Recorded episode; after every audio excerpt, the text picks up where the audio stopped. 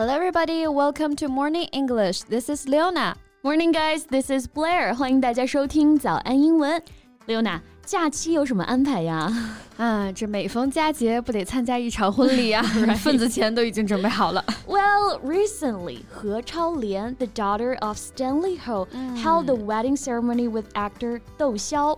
说到婚礼啊，那最近最轰动的应该就是赌王千金何超莲和窦骁的婚礼了。嗯，That's right. I know that what she dressed has been a hot issue，就是连她穿的这个新娘秀禾都上了热搜呢。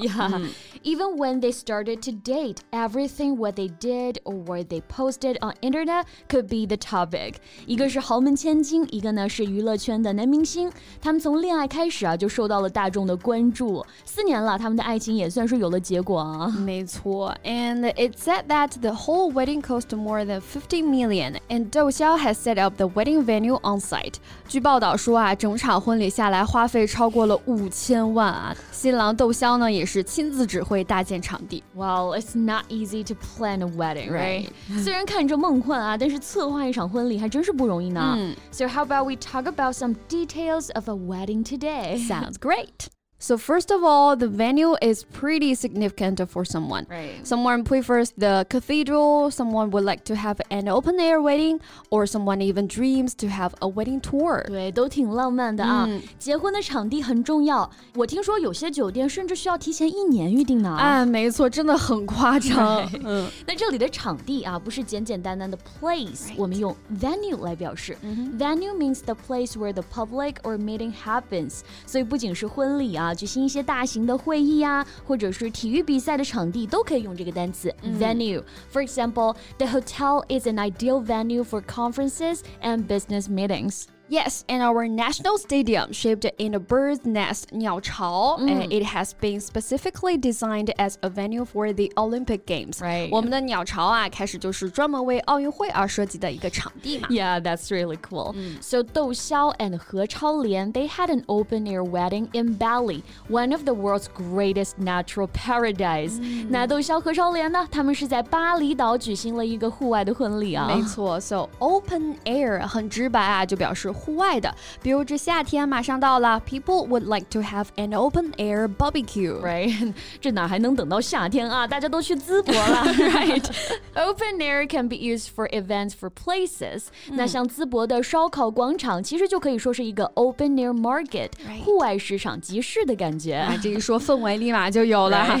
那再说回他们的婚礼啊，除了场地搭建亲力亲为呢，前面说到他们的结婚礼服啊，也都是专人为他们量。身定做的。Right. So they got their wedding dress tailor made to them. Not surprising. Right. 豪门千金和男明星的结婚礼服，那肯定得合自己身，对吧、mm hmm. Tailor 名词呢，它有裁缝的意思，做动词就表示做衣服，嗯、所以 tailor made 裁缝做的，哎，就表示专门定做的、定制的衣服这个意思。Mm hmm. The dress is just made for you. Yes，那这个量身定做哈，应用范围呢也可以再扩大一下。嗯，比如说，哎，有某一个作曲家，哎，这首歌。 歌是我为你量身打造的。Now a special song has been tailor-made for you. Right, and as we know, it can be quite expensive to get a tailor-made dress. Exactly. 我们一般人啊就比较少找人专门定做啊，但是不合身的话呢，还是可以改一改的。平常也会想改个裤子啊，改个腰啊，裁个裤腿啊啥的啊。So we can say I need to get the pants tailored. Right. So to get something tailored means to go to a tailor to get the size changed. Exactly. And when it comes to the wedding, we have to talk about two persons, the bride and the groom. right，新娘新郎啊，那婚礼上的新娘真的都是容光焕发，没错，非常的美。On her wedding day, the bride looked truly radiant. 除了新郎新娘呢，台上还有伴郎伴娘。嗯，bridesmaid 就是伴娘的意思，maid m a i d 意思是女仆女佣。嗯、就是呢，也有少女、年轻姑娘这个意思，和我们伴娘不能是结过婚的女生，哎， 感觉有异曲同工之妙啊。是的，那伴郎的表达呢，哎，有一个有意思的哈、嗯、，We can call him best man，right？最好的男人居然不是新郎，是伴郎，right？那伴郎呢，也可以说是 groomsman，、嗯、但是 best man 就是这些伴郎当中的一个主伴伴郎啊。据说呢，是十六世纪的时候，伴郎要作为新郎的一个后援，以防新娘的亲人啊把他从新郎身边带走，或者是防止不情愿的新娘逃跑啊。伴郎就像是担任新郎的武装警卫一样啊，所以伴郎必须是最佳人选，所以有了 best man 这个表达。For example, they made me their best man。哇，感觉还是一种荣誉，一种认可，不是吗？那当然了，无论哪个是最好的，大家都是一起来见证一对新人喜结良缘哈。英文当中呢，也有 tie the knot 这样可爱的表达。嗯。tie t i e，它的意思是系上、捆上。knot 它指的就是打的结啊。tie the knot 就是口语当中啊非常常用的结婚的表达。You can also ask somebody when are you two going to tie the knot? Yes, or you can say Did you tie the knot? Which means Did you get married? Right. 所以除了 marry，英文当中呢也有一些其他的可爱表达啊。我们还可以用什么呢？像 get hitched，h i t c h。hitch，它本意有拴住、套牢的意思。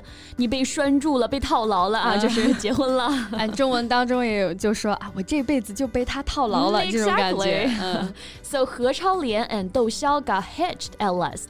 这两个人呢，也是中间一直好像被传各种分手，是不是？嗯。但最终呢，还是携手步入了婚姻殿堂啊。哎，因为呢，从一开始啊，他们从财力上来说就有女强男弱的这种现象，所以呢，窦骁也是一直背着赘婿的这个。名号哈，那我们先来了解一下哈，女婿这个词在英文当中的表达其实就是 son-in-law，法律意义上的儿子，非常简单直白啊。那同样的道理，儿媳就是法律上的女儿，daughter-in-law。比如说岳父或者是公公呢，就是 father-in-law；岳母或者婆婆，mother-in-law。那就是各种法律法律上的分得很清楚。